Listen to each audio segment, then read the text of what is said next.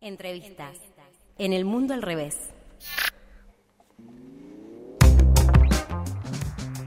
Bien, hora de la entrevista aquí en El Mundo al Revés por el aire libre. El jueves pasado, nada más y nada menos, eh, hubo un regreso muy esperado. Regresó la tradicional ronda de las madres y abuelas de la Plaza 25 de Mayo, eh, que recordemos había sido suspendida por la pandemia, por el coronavirus. Y fue una jornada muy emotiva, muy particular, porque se dio el primer encuentro, nada más y nada menos que de nietos y nietas de Rosario. Y para hablar sobre esto estamos en contacto con Lua Conecni, perdón, que es nieta de Alejandro Pastorini, un militante del socialismo revolucionario que fue detenido y desaparecido por la última dictadura y que estuvo presente en la jornada del jueves pasado. Hola Lua, te saluda Diana Maraciolo, ¿cómo estás? Hola, ¿cómo va? Muy bien, muchas gracias por el contacto, un placer hablar con vos. Sí, siempre agradecida por estos espacios y porque sigan invitando y gracias a ustedes. No, por favor, contanos, bueno, eh, ¿cómo fue que surgió esta idea de, agruparse entre nietos, nietas, nietes? Eh, sí, bueno, la idea principalmente fue, surgió a partir de los nietos y las nietas que nos conocemos, que nos conocemos de, de bueno, una militancia y también una historia una historia compartida, que en realidad, bueno, es la historia de un país, eso siempre lo, lo planteamos pero bueno, eh, nos conocemos de lo que serían las marchas, de las reuniones de hijos más que nada, y de ahí, bueno, surge la idea de, organizarnos como espacio de derechos humanos. Bien. Eh, principalmente fue, esto, bueno, es el comienzo, la idea fue convocar a justamente esta vuelta de la Ronda de las Madres en las que se conmemoró a, a Lila y, Mimi. Sí, hubo, eh, algo particular ahí, sí. Sí, hubo unas intervenciones artísticas. eh, pero justamente la idea fue convocar ahí porque uno de los pedidos de las madres y bueno y de las abuelas es justamente que no se deje de hacer la ronda y, y que, que se sigan levantando las banderas justamente de los 30.000. Entonces, bueno, nuestra respuesta fue empezar a organizarnos a partir de la ronda. Y bueno, convocar a, a que puedan ir y, y desde ahí se, se comuniquen si, si quieren empezar a participar y a organizarse. Está, digamos, te quería preguntar también quiénes conforman ese espacio, ¿no? ¿Está abierto para que más jóvenes puedan sumarse? Contanos un poco cómo es eso. Sí, totalmente. La idea justamente es que pueda participar no solamente quienes tengan por ahí un, un familiar eh, desaparecido o desaparecida o que haya estado detenido o detenida, sino que más bien pueda participar eh, quien, quien quiera acompañar esta lucha, quien quiera organizarse, quien quiera militar y, y bueno, quien, quien crea que, que esta es la manera. eh, por ejemplo, yo tengo una amiga de toda mi infancia, de toda mi vida, que, que no tiene ningún familiar, por así decir, pero siempre estuvo en las, en las marchas y yo hasta relaciono las marchas y, y, y estar ahí presente con ella. Claro. Entonces a ella la, pienso siempre como parte de nietos y de nietas. Sí, sí, es, es parte, aunque no, no tenga esa particularidad que, por ejemplo, tenés vos que sos nieta de una persona desaparecida, ¿no?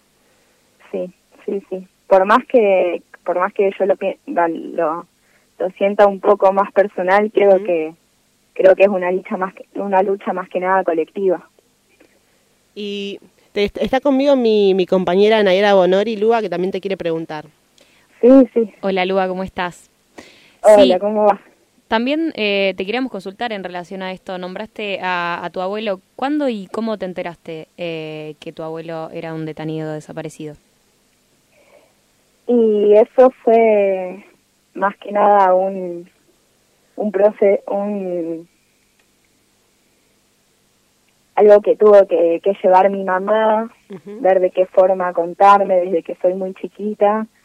Eh, una de las anécdotas que, que ella siempre me cuenta, porque si bien desde muy chica ella me empezó a intentar decir lo que lo que pasaba y, y por qué yo no tenía un abuelo y, y por qué por pensar distinto te puede faltar un familiar un domingo. eh, yo era muy chica y si bien hay cosas que no me las acuerdo, mi mamá también me las reconstruye con recuerdos de ella y con fotos, porque la foto también es algo que reconstruye mucho. Y bueno, y una de las anécdotas que siempre me cuenta es que un 24 de marzo, no, no recuerdo bien qué edad yo tenía, eh, me dijo que íbamos a ir a una marcha, que iba a haber mucha gente y que íbamos a estar ahí por mi abuelo y, por, y por mucha gente más. Eh, y cuando llegamos a la concentración para después marchar, yo lo que hago es preguntarle a mi mamá, che, ma, ¿y dónde está el abuelo? Y lo buscaba el abuelo ahí, en, a mi abuelo ahí en la, en, en la concentración.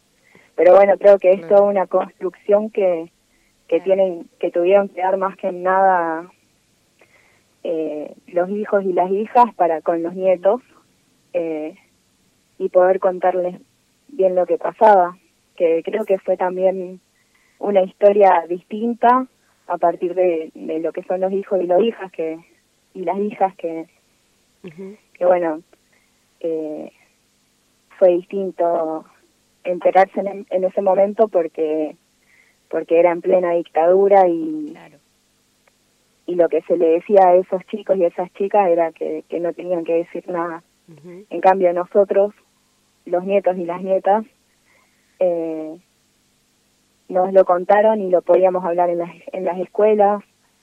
Eh, había todo un proceso de acompañamiento también. Eh, se daba, se hablaba de estas cosas justamente en las escuelas, era como un, eh, los derechos humanos se planteaban como muy importantes ya a partir del... yo nací en el 2002 y lo que recuerdo de mi infancia es eso. Claro, tenés presente eso.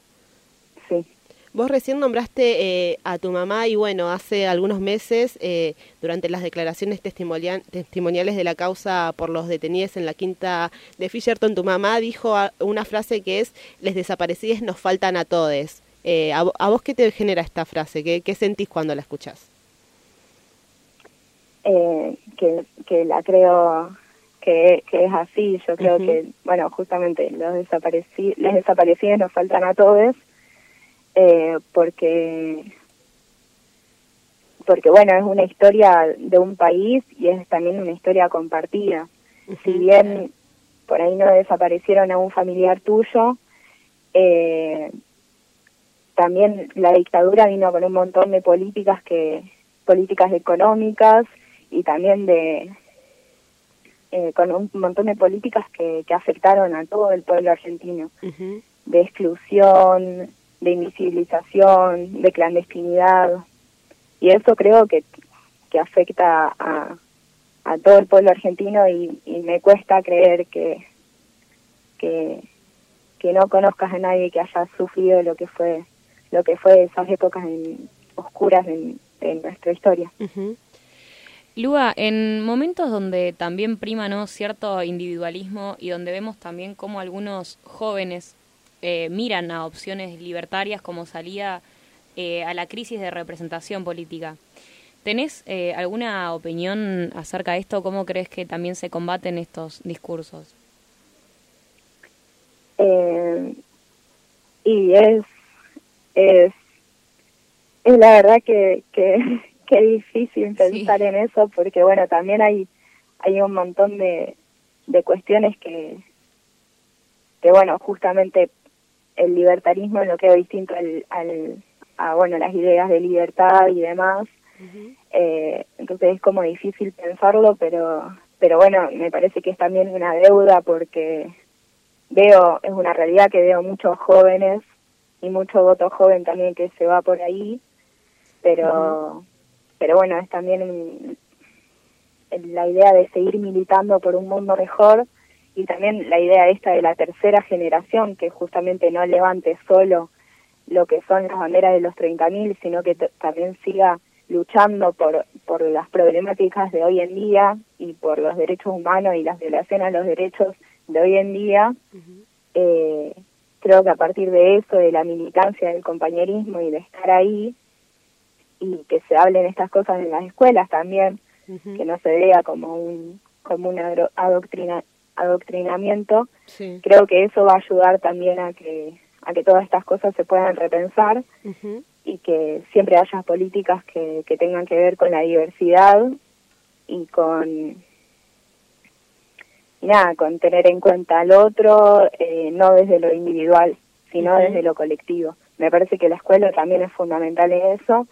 Y algo que se hace desde los organismos de derechos humanos es, por ejemplo, la escuela y los juicios, que es un programa que, que, bueno, apuesta un poco a eso y a, y a, bueno, a relacionarlo también con el día de hoy.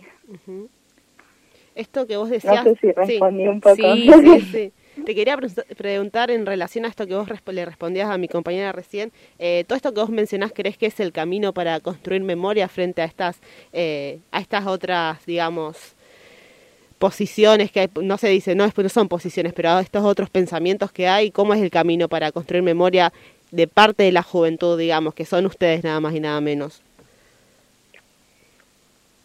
Sí, yo creo que, que construir memoria tiene que ver porque porque esto por ahí es una frase muy muy hecha, pero un pueblo que no conoce su historia está condenado a repetirla.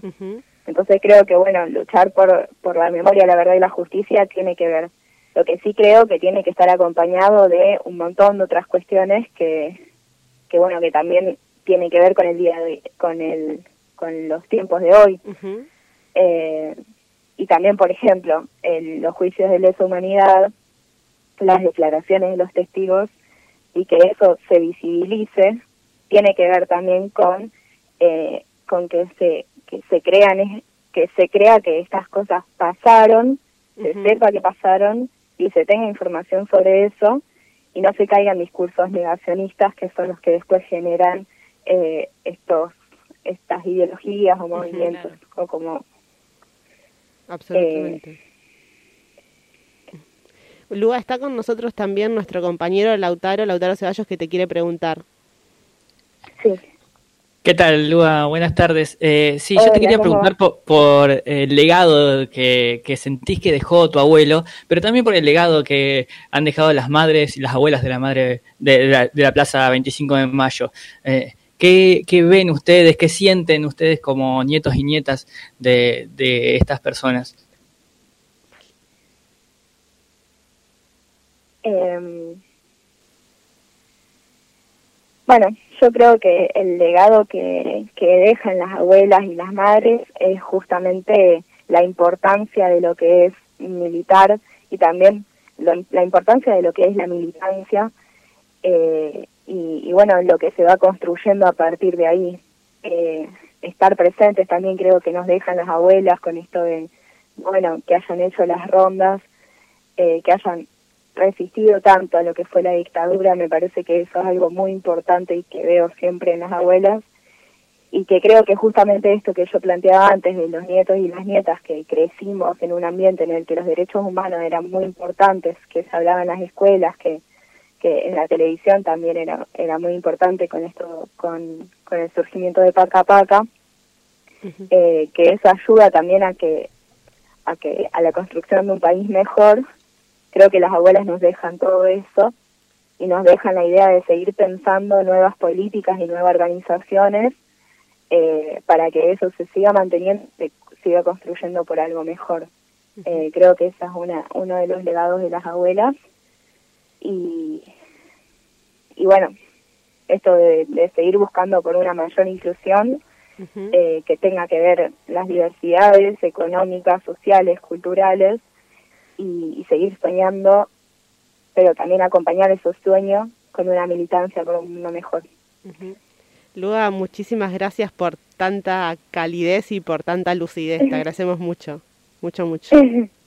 no, muchas gracias a ustedes. Estoy siempre agradecida de que nos den estos espacios para poder hablar de sobre, sobre lo que creemos. Siempre están disponibles los micrófonos, así que acá estamos. Muchas gracias, Lua. Bueno, muchas gracias a vos. Un abrazo grande. Un abrazo grande. Chao. Ahí hablábamos con Lua Conecni, una de las nietas y nietos de Plaza 25 de Mayo, ¿no? Quédate ahí que ya seguimos haciendo el mundo al revés.